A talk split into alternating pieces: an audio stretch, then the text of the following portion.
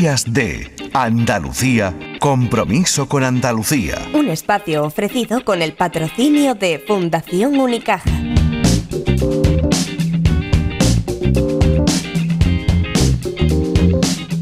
Y cuando hablábamos de ese estudio que ha premiado la Fundación Centra, el Centro de Estudios Andaluces, conviene recordar que la finalidad del Centra es estimular, reconocer, divulgar estudios relacionados con las líneas estratégicas de investigación que promueve eh, especialmente diseñadas para generar conocimiento relevante, de utilidad para la toma de decisiones y con el propósito de identificar oportunidades y vulnerabilidades, anticipar acontecimientos y proyectar tendencias, y esto es lo que nos interesa en nuestro espacio de compromiso con Andalucía, que puedan contribuir a mejorar la calidad de vida de los andaluces y que nos ayuden y que nos ayuden a los padres, Mónica, que es muy importante. Mónica Ojeda Pérez, eh, un beso, buenos días. Hola, buenos días, ¿qué tal? Pues eh, encantado de tener gente talentosa como tú que está empezando a ser premiada siendo tan joven, ¿no? Porque ese estudio tuyo sobre el sexting en los adolescentes andaluces ha ganado el primer premio tesis doctoral 2021 de la Fundación Centra. ¿Estás contenta, claro? Sí, estoy contentísima. La verdad es que no me lo esperaba y es algo el mundo universitario es muy complicado y cualquier pequeña ayuda así nos ayuda a seguir impulsando nuevas líneas de investigación. Mónica, hacer una tesis doctoral sobre el sexting tiene el peligro de que acabes colgada del sexting tú misma. sí, la verdad es que el sexting es eh, relativamente novedoso. Eh, Mónica, yo te voy a volver a llamar. Eh, te has cortado dos veces y yo no admito una llamada que no entre bien en el programa. Entonces te vamos a volver a llamar inmediatamente porque no mereces esos cortecitos, ¿vale? A ver si enganchamos mejor con tu móvil. Muchas gracias. Vale. Son las 10 y 10 y un poquito de la mañana y quiero que escuchen a Mónica y la escuchen bien porque, insisto, ustedes saben, porque yo a veces les canso hablándome, hablándoles, quiero decir, perdón, de mis hijos. Tengo uno chiquitín que ha cumplido tres años y tengo otro que está en los 11. Los 11 es ya casi un adolescente. Está en esa preadolescencia donde todavía son muy niños, pero ya obviamente sus cuerpos empiezan a decir, aquí estamos preparados para creernos inmortales y adultos. Bueno, pues ese periodo es altamente vulnerable, sobre todo para ser capturado en, el desarrollo de cosas fundamentales que les pueden marcar para toda la vida. Un error eh, sexual, por ejemplo, y a deshoras y a destiempo les puede marcar para toda la vida, bien por una enfermedad, bien por un acto eh, impropio, eh, en fin y les puede marcar en su madurez y en cómo van a desarrollar ese aspecto fundamental en su personalidad de adultos. Mónica, a ver si ahora te oímos mejor. Cuéntame en qué consiste el sexting eh, antes de nada, porque yo lo he explicado regular. Sí, hola, buenos días. Eh, pues mira, el sexting es un fenómeno, de lo que estaba comentando, que es ya está normalizado, pero es relativamente novedoso de hace unos pocos años y se refiere a varios tipos de comportamientos diferentes. Eh, hablamos de sexting cuando nos referimos a el envío de contenido erótico sexual o cuando recibimos ese, ese contenido erótico sexual o lo reenviamos. Eh, en este caso podríamos hablar de reenvío sin consentimiento. Entonces, tenemos por un lado conductas con consentimiento y otras que pueden ser sin consentimiento. Mm, o sea que ahí estamos viendo uh, algunas cosas. Primero, viendo directamente, por utilizar el mismo gerundio, cosas que a lo mejor quienes las está viendo, pues no está capacitado, no está eh, preparado o bien educado, no es el momento adecuado para que empiece a verlas y sepa interpretarlas. Y segundo, para colmo, enviándolas o reenviándolas, con lo que puede causar un daño evidente, bien en la formación de quien las recibe o en la... Eh, eh, o en el prestigio personal o la persona si lo que está enviando es una persona concreta y no solo un fotograma o una secuencia pornográfica de un profesional, ¿no? Sí, claro, en el sexting hablamos de contenido autoproducido por eh, personas que no se dedican al mundo de la pornografía. Entonces, porque esto sería pornografía. Entonces, claro, aquí eh, influyen muchas cosas. En el caso del envío, influye si tú te estás sintiendo presionado, presionada para enviarse contenido.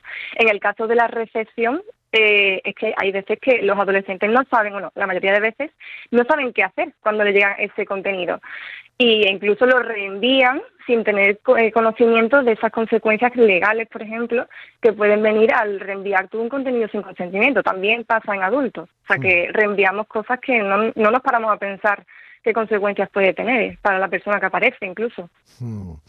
Vamos a ver, em, ¿quiénes son normalmente, según tu estudio, quiénes son los que envían este tipo de, de vídeos? Porque suelen ser vídeos, ¿no? Eh, hablamos de mensajes de texto, vídeos o imágenes, pero es cierto que los mensajes de texto pues no se hacen tan virales. En el caso de, de las imágenes o los vídeos salen mucho más y tienen mucho, repercusiones mucho más graves. Entonces, eh, lo que vemos en los estudios es que participan personas de todas las edades, mm, adolescentes, adultos. En adultos eh, tiene una mayor prevalencia, pero es cierto que en adolescentes es algo que llama más la atención por la etapa evolutiva en la que se encuentran, que puede, las consecuencias que puede tener ese reenvío son mucho más graves en ellos porque su identidad todavía no está formada. Entonces, todo lo que les sucede en su vida en esa etapa eh, les influye mucho más. Entonces, por eso, ese envío le puede marcar como persona a partir de entonces en la comunidad en la que él se inserta y al mismo tiempo en los padres de los chavales que reciban ese envío, ¿no? Claro, nosotros cuando hablamos con los adolescentes eh, ha convertido en algo normal. Ellos no les llama la atención que tú le hables sobre este, este intercambio de contenido. Es como, sí, eso pasa, lo sé, eh, o yo lo he hecho incluso, entonces te dicen. Eh, y claro, mm, hay veces que no tiene consecuencias, o sea, que, que realizan sexting de forma segura relativamente, todo lo seguro que se puede hacer en Internet, mm. y se queda dentro de la pareja y ya está. Pero, claro, hay muchas veces eh, que sí que sale de esa pareja, de ese, de ese acuerdo que tenían, eh, se difunde y efectivamente eso normalmente acaba afectando a su reputación en el caso de las chicas. En el caso de las chicas sí que se las juzga mucho más mm, fuerte que a los chicos. Entonces sí que es un, es un proceso complicado. En el caso de las chicas se la juzga mucho más fuerte que a los chicos porque todavía tenemos una moral influida por el machismo predominante de tantos siglos. Pero, pero, si eres tú el padre de esa chica y detectas que el noviete, eh, bien porque lo está haciendo o porque lo fue, manda esa imagen de tu hija, obviamente va a afectar fundamentalmente a la imagen que tienes de ese chico. Quiero decir que aquí no se salvan, ¿no? O sea, esto les perjudica claramente o puede perjudicarles claramente a partir de entonces, de ese momento de sus vidas. Sí, sí, sí, sí, afecta a todos los implicados. Pero lo que estamos viendo, eh, algunos casos ya han salido en los medios de comunicación, es que eh, aunque un chico, una, situación eh, normal que suele pasar es que una pareja corta y el chico que tiene pues contenido de la pared de la chica lo reenvía por venganza, ¿no? Entonces eh, en estos casos lo que se está viendo es que sí puede afectar al, chico que en realidad es a quien deberíamos no tratar con él porque es el que ha hecho una conducta sin consentimiento. Sin embargo es la chica eh, la que, aunque es el chico el que ha hecho la conducta incorrecta, ¿no? Eh, es la chica a la que se le juzga más. Mira lo que está haciendo, mira lo que sale haciendo en el vídeo.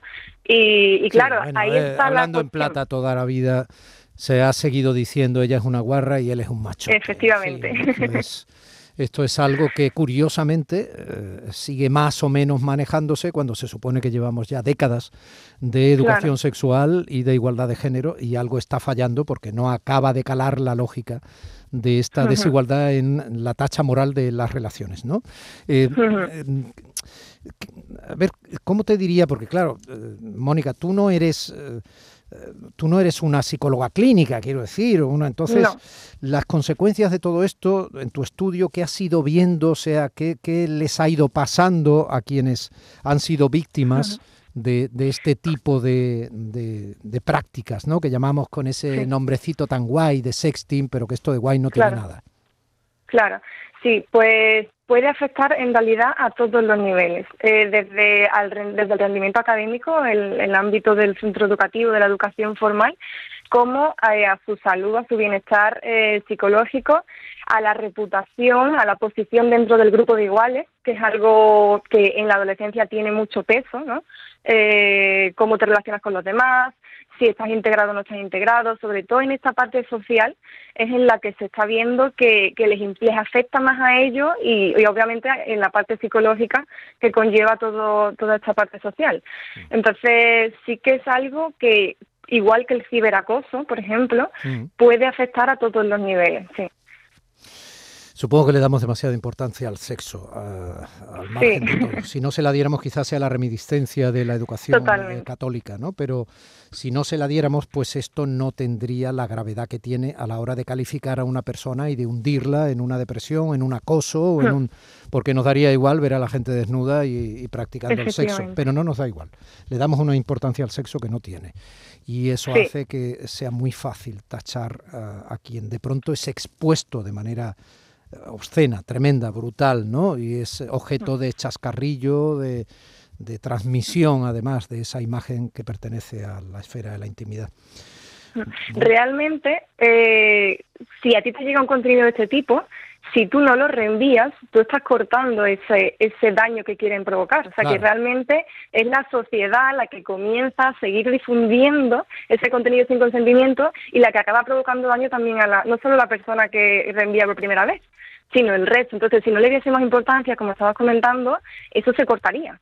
Entonces, no llegaría a tener tantas consecuencias. Tú hablabas de venganza entre adolescentes, de despechos, cosas de, no tendría ningún valor ni como venganza, porque como a nadie le impactaría y le parecería normal, por lo mismo que si, hombre, a lo mejor exagero, por lo mismo si nos mandaran una foto de la ex eh, corriendo por la playa, pues bueno, hmm. da exactamente igual, ¿no? Claro. Pero bueno, no es así, eso no ocurre así, no es nuestra moral, no es nuestra sensación, no es, y por lo tanto esto puede hacer un daño tremendo y por lo tanto también en parte esto, tú lo has dicho antes como de pasada, es un delito.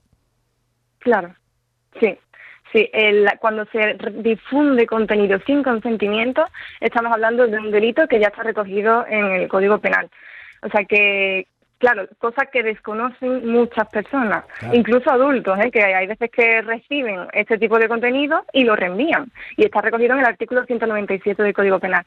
Por lo tanto, sí, puede tener consecuencias legales. Estaría bien que estos adolescentes, que quieren saberlo todo porque es normal, porque en eso consiste en parte de la adolescencia, eh, supieran, por ejemplo, que eso lo recoge el Código Penal, a qué se enfrentan, al mismo tiempo de que les enseñáramos desde pequeñitos en el colegio la valoración moral deplorable que tiene seguir sus instintos de esa forma y, hacer ese tipo de, cosas. Claro, sí, en la, es eh, mucho más eficaz la parte preventiva, promover el uso seguro y saludable de las TIC, de las redes sociales, del respeto hacia las otras personas, la ética sexual, el respeto a la pareja, el ser capaz de gestionar la presión de iguales, que es una cosa que también acaba influyendo mucho en el tema del sexting, y por supuesto, como estábamos comentando, eh, la concienciación sobre los roles, los estereotipos de género, el doble estándar sexual este por, por el que se juzga más duramente a una chica que a un chico, sí, todo eso sería muy importante trabajarlo. Mónica Ojeda Pérez, su estudio sobre el sexting, su tesis en los adolescentes de Andalucía ha ganado el primer premio tesis doctoral 2021 de la Fundación del Centro de Estudios Andaluz, de la Fundación Centra. Mónica, ¿tú de dónde eres, cariño? De Sevilla. Tú eres sevillana. Bueno, pues, pues dime un rinconcillo de Sevilla donde te gustaría quedar para tomar un café. Ah, pues en el barrio de la Judería. En cualquier rincón del barrio de la Judería. Sí, sí. entero es maravilloso. Bueno, pues un día nos tomamos un café y me sigues contando el fruto de tu investigación, una investigación que es también un claro compromiso con Andalucía. Mónica, un besito muy grande. Enhorabuena y gracias. Muchas gracias. Muchas gracias a vosotros. Compromiso con Andalucía. Un espacio ofrecido con el patrocinio de Fundación Unicaja. Entidad social comprometida con Andalucía. Domi del Postigo en Canal Sur Radio. Días de Andalucía.